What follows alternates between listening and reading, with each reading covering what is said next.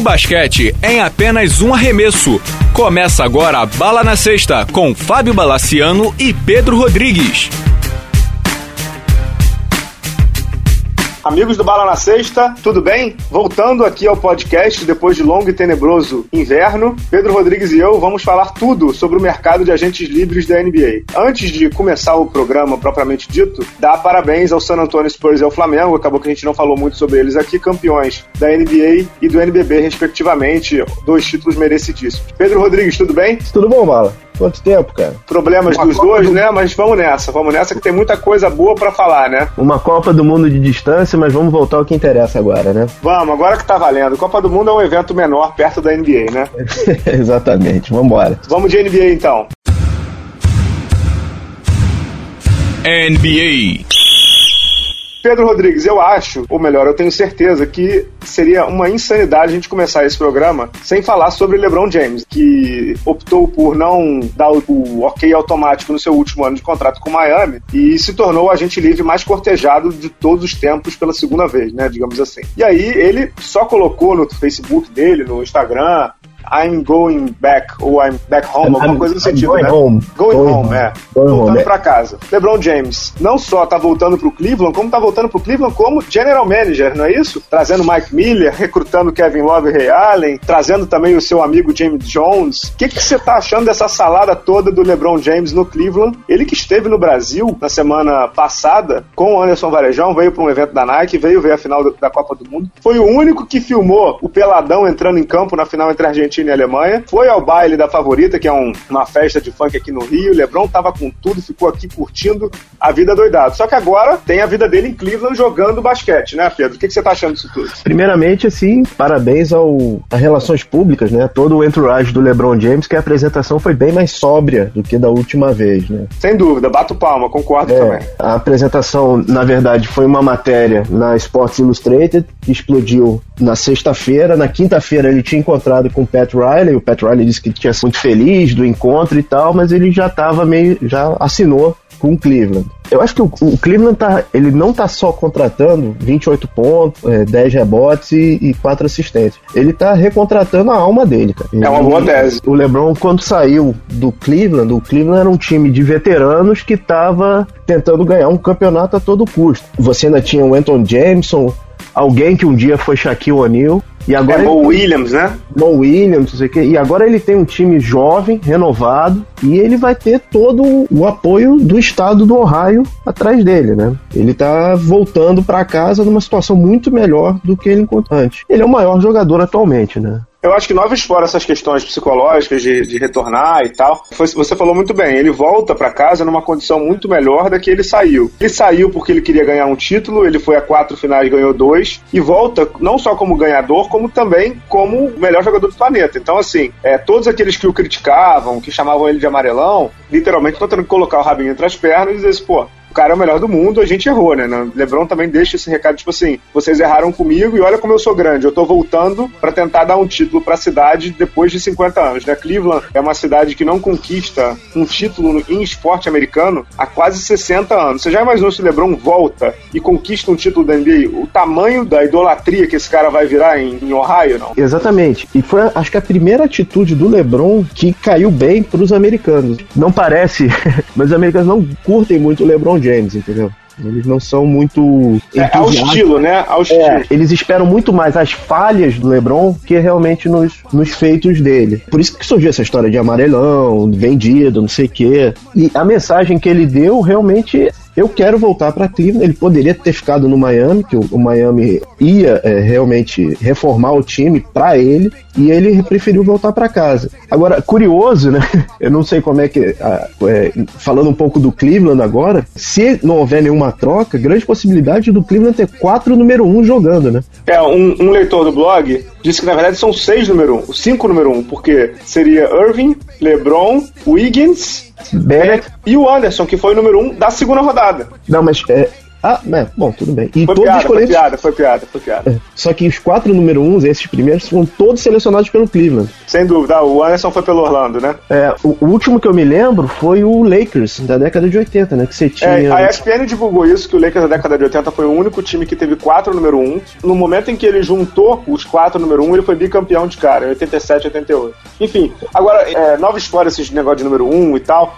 O que, que a gente pode esperar do Cleveland em quadra? Tem um rumor muito forte que está rolando essa semana que o LeBron teria ligado ou ligou para o Kevin Love, o ala do Minnesota, que já disse que quer ser trocado. Ele vai ser agente livre ano que vem, o Minnesota, para tentar não sair com as mãos abanando, pode tentar trocá-lo agora. E o LeBron teria ligado para ele. E o Cleveland estaria tentando oferecer Andrew Wiggins, o pique número um desse ano, Anthony Bennett, o pique número dois do ano passado, o pique número um do ano passado, pelo Kevin Love. Mas as negociações não parece que não andaram muito, Pedro. De todo modo, assim, com o que temos, o que esperar do Cleveland hoje, que é o que a gente pode comentar, né? O, o time seria Irving, é, Waiters ou Wiggins, LeBron, Tristan Thompson e o Anderson, que deve acabar renovando por lá, né? E o Mike é. Miller James Jones indo pro banco. É, o, o, o leste, como tá muito aberto, pode ser qualquer coisa. Pode acontecer qualquer coisa. Você, lembrando que o, o Cleveland também tá com um técnico calouro, né? É, o David Blatt, o americano que se consolidou Sim. na Euroliga, campeão da Euroliga pelo Maccabi Tel Aviv, é um baita técnico, mas obviamente você falou muito bem. Ele é calouro. E é calouro num time que uma pressão absurda agora, né? Exatamente. Eu acho que eles, grande chance deles irem bem, eu não vejo eles indo pra final de conferência, nesse momento agora, mesmo com Kevin Love. É um time para se observar. É, é impressionante impressionante como o Cleveland voltou a ganhar sua alma, né? Ele ganhou um elan novamente. É isso, eu acho que, assim, é, sendo um pouco mais assim, objetivo, acho que o Cleveland briga, briga pelo título por conta da condição do Leste. O Leste, ele, como eu escrevi semana passada inteira no blog, no Facebook também, o Leste abriu. O Leste hoje não tem um favorito destacado, ao contrário do Oeste, que o Spurs manteve todo mundo lá e é o favoritaço, como diria o Arnaldo Ribeiro da ESPN. No Leste, todo mundo ali Cavs, Miami, Chicago, até o Toronto, Wizards, Wizards que contratou o Paul Pierce, todo mundo ali, de verdade, eu não vejo ninguém. Pode ter um time um pouquinho acima do outro, mas eu não, eu não cravaria o nome de ninguém no leste mesmo. Até agora eu não, não consigo ver ninguém. Falando um pouquinho de outro time que acabou tendo que mudar por conta dessa questão do LeBron, é o Miami, né? Que estaria, como você falou bem, remontando o time pro LeBron, agora tá tendo que remontar o time sem o LeBron. É, só que o Miami tem uma coisinha chamada Petro Elliott. É o cara, é, ele é um gênio do basquete um dos maiores gênios da história do basquete americano. E assim, quando o LeBron saiu, eu me lembro que eu falei com um amigo, eu falei assim, cara, o Petróleo deve estar tá muito mordido, porque ele já não gosta de perder. Ele perdeu o melhor jogador do mundo. Seria como se ele estivesse perdendo, sei lá, o Magic Johnson na década de 80. E aí ele começou a mexer os pauzinhos dele, né? renovou com o Bosch, que estava na iminência de perder para o Houston, pagando Pelo os máximo, tubos. Né? É, pagou os tubos, né? Pagou tudo. Mas assim, eu acho que essa, essa contratação do Bosch foi uma contratação, ele pagou muito, mas foi uma contratação meio que para dizer assim, a gente vai continuar forte. É como em economia, como se ele estivesse dando um recado pro mercado, né? Concordo. Mas você não acha que isso tem, também tem o dedo do, do Wade? Do... Ah, óbvio que sim. O, o Wade, Porque na verdade. O Wade renovou, o Wade renovou não pelo máximo, ele renovou por um contrato padrão uhum. para ele e ele vai ficar em Miami. É, porque eu acho que o, o Wade, inclusive, tem uma, aquela no trade clause, né? Tipo, a, uhum. a cláusula de não troca, ou seja, é um cara que vai morrer em Miami. Uhum. Ele vai ser, sem dúvida, o maior símbolo da história da franquia, junto com o Alonso Morning, que, aliás, trabalha no Miami. Acho que assim, o Wade também ficou muito mordido, né? Porque na história com o LeBron, o Wade teria deixado, se não me engano, 20 milhões de dólares na mesa. Um Sim. negócio meio de louco. Mas aí o Pat Riley já reconstruiu, entre aspas, o Miami, trazendo o Josh McHovert e o Danny Granger pro banco e trazendo um cara que eu acho fenomenal, que é o Luol Deng pra ala, né? Assim, não é o LeBron James, mas assim, você formar um time, renovou também com o Chris Anderson e com o Donis Haslem. Você formar um time com e o Mario Chalmers. É Mario Chalmers também. E tem o Shabazz Napier, que é o calouro de Connecticut, que é um baita de um jogador. Acho que esse menino é Tremenda muito bom. sombra. Tremenda sombra pro Chalmers. Eu acho que ele vai ser mais do que sombra, Pedro. Não, é. não viraria se ele entrasse titular no meio da temporada, assim, que ele é muito bom. Então, assim, o Miami agora forma com o Mario Chalmers, que tá longe de ser o Pereba que aparentou ser nas finais. Ele não é tão ruim quanto ele jogou na final. Isso eu tenho certeza. O cara não seria titular do Miami por quatro anos seguidos se ele fosse um, com todo respeito, se ele fosse um lixo. Ele não é um lixo. Ele não é uhum. um craque, mas ele não é um lixo. É, aí você forma com o Mario Chalmers, Wade, Dan, Bosch e Haslem e ou Chris Anderson eu não acho um time fraco, e ainda mais como o leste ficou aberto, eu não acho um time ruim, não. Não, nem um pouco. Eu acho que continua como, como pretendente ao título, com certeza. Sem dúvida. E agora, já imaginou, eu acho que tá muito cedo, mas já imaginou uma final de leste ou um duelo de conferência leste Miami Cleveland? Isso sai faísca, né? Porra, isso é sensacional, cara. É. Pode, pode ter Hornets no meio também? Hornets pode ter Hornets no meio. O Charlotte contratou o Lance Stephenson, manteve a base inteira, então tem um trio agora animadíssimo com Kemba Walker, o Lance Stephenson e o Al Jefferson, né? Eu, eu acho uhum. que é um uhum. time para brigar lá em cima também. O leste tá completamente aberto, né? É, agora, só um detalhe sobre o Miami. Você sabe quem agora tem uma oportunidade imensa de provar que é, que é um ótimo técnico? É o Eric Spoelstra. Uhum. Porque quando o LeBron tava lá, principalmente a imprensa brasileira, isso, isso eu vi lá nos Estados Unidos, Pedro, ninguém contesta os posters. Ninguém, ninguém. Só aqui, né? Então, assim, enfim.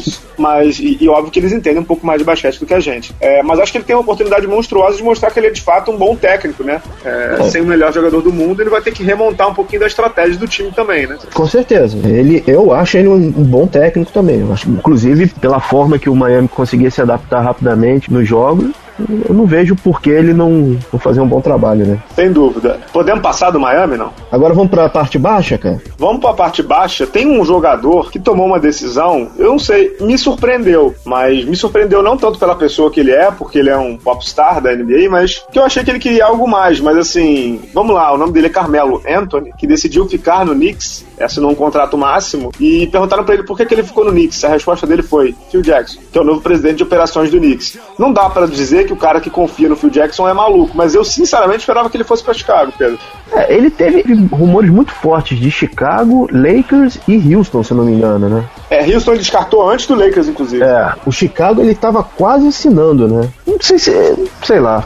Carmelo Anthony, você é um jogador que precisa muito da bola, cara. Ele é muito fominha, né? É, na verdade, o, o, o, que eu falo do Carmelo Anthony sempre pros amigos é que eu, nunca, eu não sei se o Carmelo Anthony é fominha ou se ele nunca foi ensinado. Eu acho o Kobe também não, era é fominha, é até o Phil Jackson chegar lá. E aí o Phil Jackson ensinou pra ele que, meu filho, você não precisa dominar o jogo sempre com a bola. E com o Phil Jackson, ele teoricamente aprendeu um pouquinho, né? Você, te, você vai pegar o Nova York, que vai ser uma pressão cão, com o técnico calouro. Derek Fisher. E o Kurt Rambis, né, ajudando agora. Uhum. Eles liberaram o Felton, né? Foi bom, né? Foi excelente. É, o, Felton, o Felton é muito fraco. E o Tyson Chandler que mandaram lá pro Dallas, né? Ele acabou assinando com o Dallas. Eles conseguiram o Calderon, que é muito bom jogador, o espanhol José Calderon, armador, é muito bom pois jogador. é, Bala, mas. Não, não, resolve, não resolve. Quando você fala em leste, você pensa em cinco times, mas ninguém pensa no Knicks. É, eu acho que. Eu acho não, digamos assim, eu tenho certeza que o Carmelo Anthony sabe que para esse ano não vai rolar nada, ou seja, que ele ficou no Knicks por causa do próximo, dos próximos anos, né? É, dizem que o Knicks tem uma fixação pelo Gasol, não o Paul que foi pro Chicago mas pelo Mark Gasol para o mercado de 2016. E o mercado de 2016, de fato, é muito atraente também. Com o Al Jefferson, com o David West, com o Mark Gasol, com o próprio Aldridge, se não renovar com o Portland. E assim, acho que agora o, o Knicks tem um ativo muito forte que é o Phil Jackson, né? Todo mundo olha pro cara e, e pensa em anel de campeão, né? Ninguém olha uhum. pro Phil Jackson. Assim, eu vi muita gente falando assim, ah, se der errado o Derek Fisher ele volta pra quadra, o Phil Jackson não tem mais saúde para ser técnico. Ele mesmo já falou isso, por causa dos problemas nas costas dele, não tem como ficar viajando, essas coisas todas. Dando treino, que deve ser chato pra caramba. É, mas acho que assim. Aturando primadona, né, cara? Aturando. Pô, imagina o Phil Jackson dando treino de Aaron Smith, cara. Pois é, exatamente. Não dá mais, né? Não dá, não dá. É, enfim. O Jerry, Smith deu uma entrevista, cara, eu entenderia perfeitamente se eu fosse trocado, cara. É, ou seja, então troque, né? Troque ele por um pique de segundo round, né? Mas. Não, enfim, eu... acho que o, o, a história do Knicks é que assim, conseguiu um grande jogador, o Carmelo, para mim, é um grande jogador, que vai precisar ser ensinado de como é o jogo hoje. E aí o Knicks tem alguns piques para frente e tem um mercado de 2016 com a folha salarial totalmente liberada, né? O Amário Sodameyer e o Barniani que fazem um peso tamanho do mundo na folha salarial, eles são os famosos contratos pirantes. Eles são agentes livres no ano que vem. O Knicks pode até renovar com eles, o que eu não acredito, mas pode. De todo modo, não vai ser por esse valor exorbitante que algum maluco assinou por eles.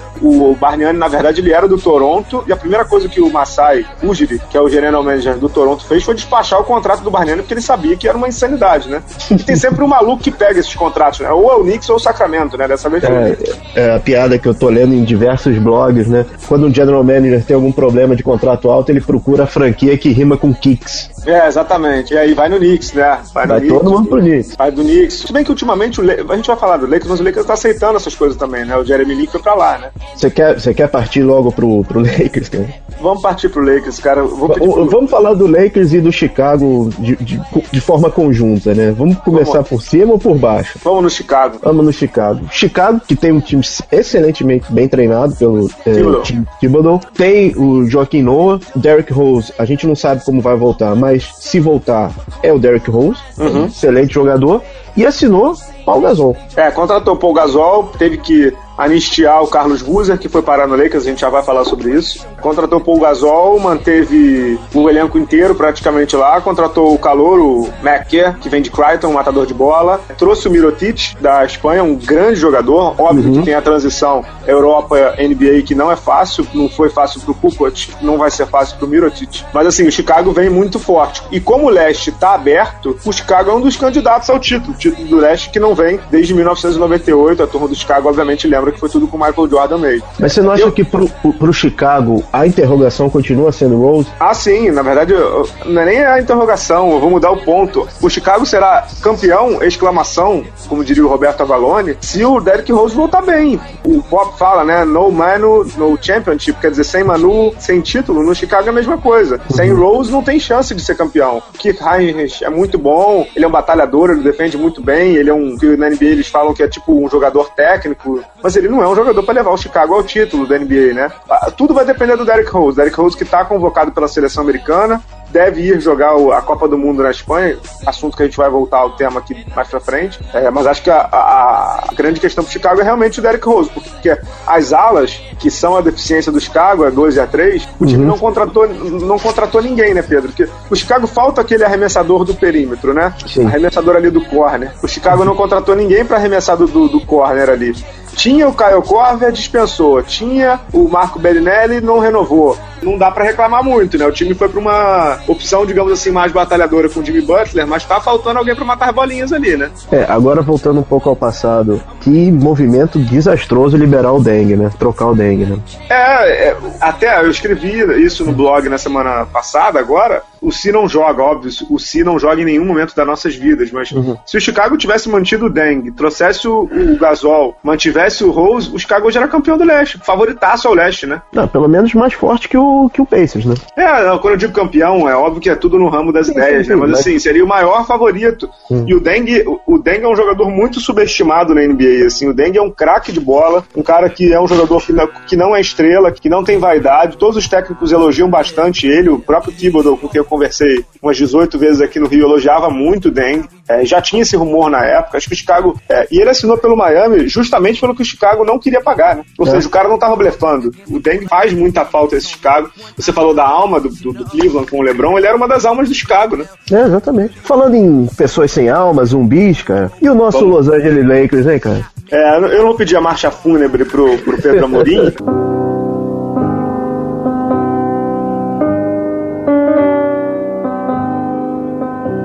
todo mundo sabia que essa era a intertemporada é chave pro Lakers, né? Pra o, todo mundo ah, tem cap livre, pode ir em dois, duas estrelas, papapá. Aí traz o Julius Randle, que é um bom ala pivô, é o futuro da franquia, como os americanos gostam de dizer. Só, só, só um parênteses, que eles demoraram pra cacete pra assinar. Ele começou Sim, a, a liga de verão sem estar tá assinado. É, o pessoal da ESPN disse que foi o único jogador do top 15 que não tinha é. contrato assinado na primeira rodada da liga de verão, de quem é, é do Lakers, né?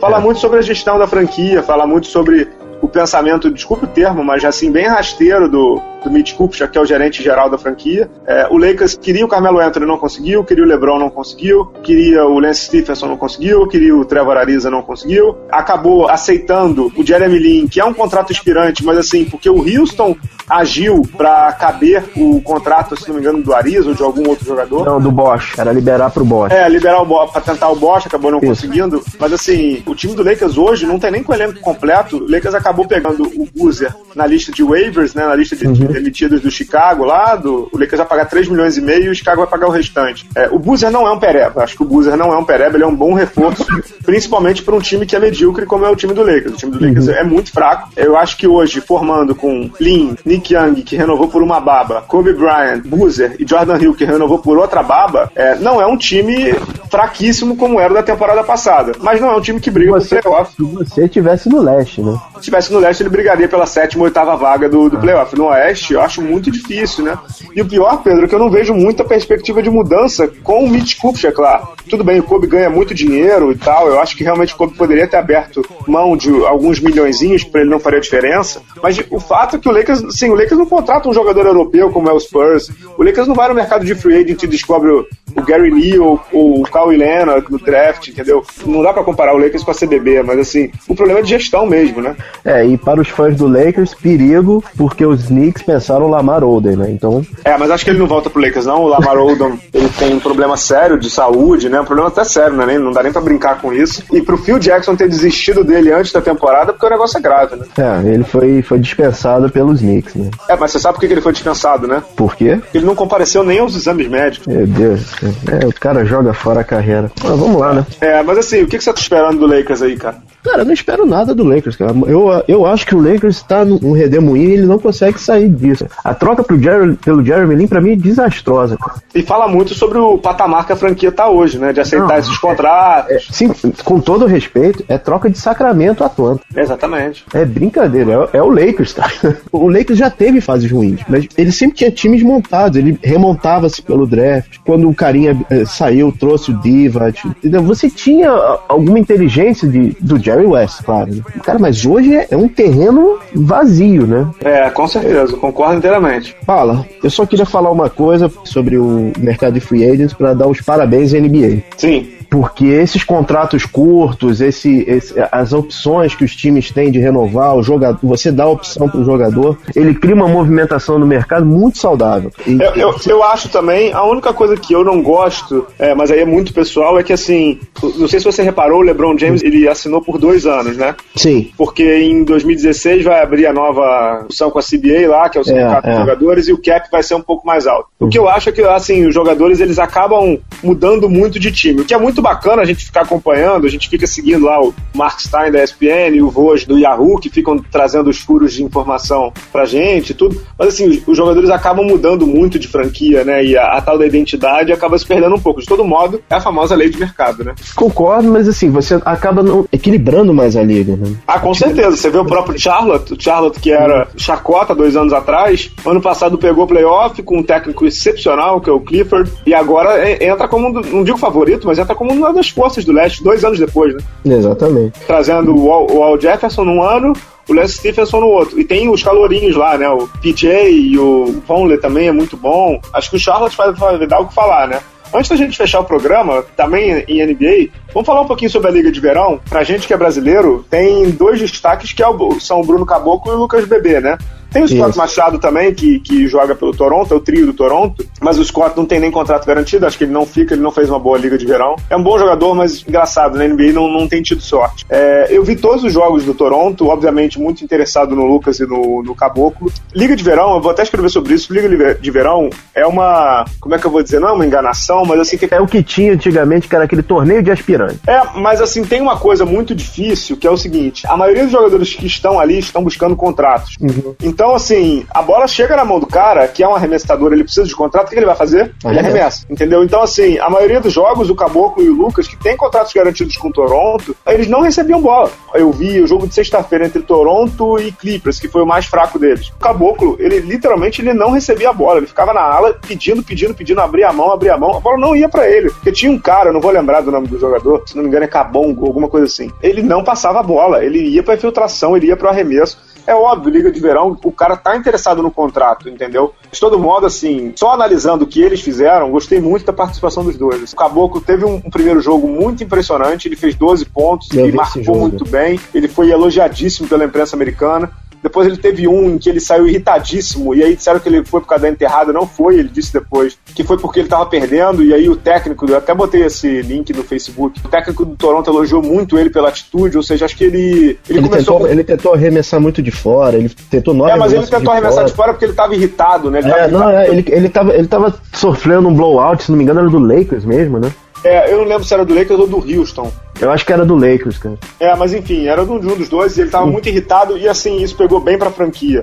É, poderia pegar mal em termos de atitude, mas pegou bem em termos de comprometimento, querer vitória sempre. Achei que o bebê também foi muito bem na defesa. Ambos precisam de muitos ajustes, é óbvio, precisam de muito desenvolvimento. Tinha um cara da ESPN que dizia, o Franquila, que dizia que o, o Bruno Caboclo estava two years away from being two years away, ou seja, estava dois anos de estar a dois anos. dois anos. É, eu acho que esse prazo é muito. Eu não gosto de colocar, como os americanos chamam, chamam de timetable, eu não gosto de botar cronograma pra nada em NBA, porque lá os caras são meio mágicos, né? Eles pegam um jogador e transformam muito rápido. Mas assim, é, eu não acho que o Bruno Caboclo tá preparado ainda para a temporada 2014-2015 da NBA. Mas só É lembrando, né, Pedro? cara? Faltam quatro meses, ele tem 18. Quatro, quatro meses pra começar a temporada, ele tem 18 anos, já tem muito É, tempo. um- é um menino, cara. ele é uma um- criança. É um menino, cara. O, o- quando, quando ele foi selecionado, os americanos brincaram, não, quem é esse cara, não sei o quê e tal. Kevin Durant brasileiro. É, Eu vi a entrevista dele quando ele chegou em, em Toronto, é um menino. cara. É, ele é um menino. E um assim, menino, mas- é um meninão, um wingspan gigantesco, né? É, mas sabe o que que foi engraçado? No primeiro momento, a imprensa de Toronto, com quem eu falei muito, me ligaram, mandaram e-mail e tal. Pô, quem é esse menino? O Toronto tá maluco, papapá, não sei o que, que porra é essa? Blá, blá, que- que dra- draftar o caboclo, que é caboclo?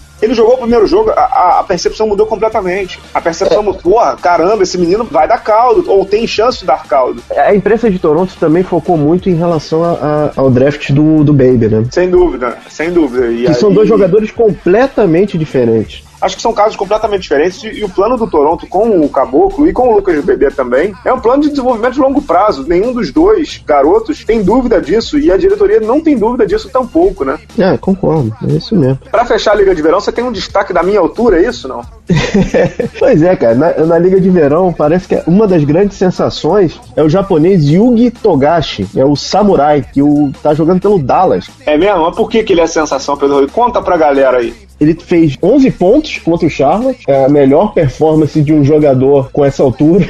Mas qual é a altura dele? Qual é a altura dele? Você não mencionou. 1,70. 1,70. É um jogador de 1,70 jogando no meio dos mamutes, né? 1,70. Ele virou um, um que eles chamam de favorito dos fãs, né? Ele Aham. entra. É, vai, vai ser mais um. Se ele for pra frente, eu não acredito que vá acontecer, vai ser muito mais uma curiosidade, como era o próprio Muggsy Bogues e o Manute Ball, né? Ah, sem dúvida. Mas é bacana, nesse terreno de gigantes, ver um, um menininho da minha altura, digamos assim. Mas ele é rápido, cara. É, mas eu também sou, pô. O japonês é rápido, cara. Ele, ele tem um, aquele arremesso rainbow, né? Aquele arco-íris, é impressionante, cara. É um- Ah, legal, legal. É. Acho, acho que falamos tudo, né? Não, não, falta só uma coisa. O quê? 6 ou 23? Número da camisa do LeBron? É. Ah, eu não sei. Eu acho que eu iria com a 6, sabe? O negócio do 23 ficou muito marcado na época que queria ser melhor que o Michael Jordan. Todo modo, assim, pra torcida do Cleveland importa muito pouco, né? É, lembrando que o LeBron James é o maior vendedor de camisas há dois anos direto na NBA. Eu acho então, que ele. então, por isso que eu acho que ele vai com a 6, porque se for com a 23, a turma lá de Ohio já tem, não vai precisar comprar outra, né? É, não, concordo. E também esse troço de ficar se atrelando ao Michael Jordan, não sei o quê. Por isso que eu acho que ele tem que ir com 45. Isso, vai com 45 do Michael Jordan lá, que jogou depois do beisebol. Aliás, falando em beisebol, pra fechar, eu sei que o nosso negócio é basquete, mas assim, só pra fechar duas coisas. Uma nota triste, eu queria deixar um- uma nota de pesar aqui, foi com a morte do João Baldo Ribeiro, escritor brasileiro, pra mim, um dos meus favoritos, faleceu na sexta-feira. Encontrava muito com ele ali no Leblon, nunca tive coragem de falar com ele, porque você não tem coragem de falar com um cara dessa envergadura intelectual, mas assim, um dos meus grandes ídolos faleceu nessa sexta-feira. Vinha aos domingos no Jornal Globo, um cara que quando eu lia a notícia, ouvia a notícia no rádio na sexta-feira, eu tava dirigindo, tomei um susto, tava com o carro parado, não conseguia andar de carro. Fiquei chocado aí, comecei a abrir a internet pra ver, foi um choque. Mas vamos terminar pra cima com isso aí, com uma notícia de beisebol, né, Pedro Rodrigues? Termina. O que, que aconteceu no beisebol? O beisebol acabou de perder o grande Tracy McGrady. Mas já? Pois é, pois é, Bala. Mas já. Ele tava jogando na Liga Atlântica de beisebol, tinha acabado de ser selecionado para um All-Star, mas ele disse que não quer mais, se aposentou. Tá bom, vamos ver se ele volta pra algum brincadeirinha de basquete e tal, porque beisebol, decididamente, quem viu o Tracy McGrady jogar, ver ele no beisebol é até chocante. É, verdade. Então é isso, Pedro. Muito obrigado. Obrigado ao nosso guru Amorim que está nos ouvindo. Vai depois cornetar-nos bastante. Agradeço aos diretores. Vamos ver se agora a gente volta com força total. Força total e vejam o documentário Draft 84. Espetacular. Botei o link no, no Facebook do Bala na Sexta. Tem no YouTube completo com participação do Oscar Schmidt, participação do Larry Bird, do Michael Jordan, conta muito a história do Sam Bowie, que foi o número 2, né, do Porta na frente do Michael Jordan. É um, é um documentário espetacular, como o NBA costuma produzir muito bem, né, Pedro? Exatamente. Valeu, é obrigado, Rodrigues. Até a próxima. Até.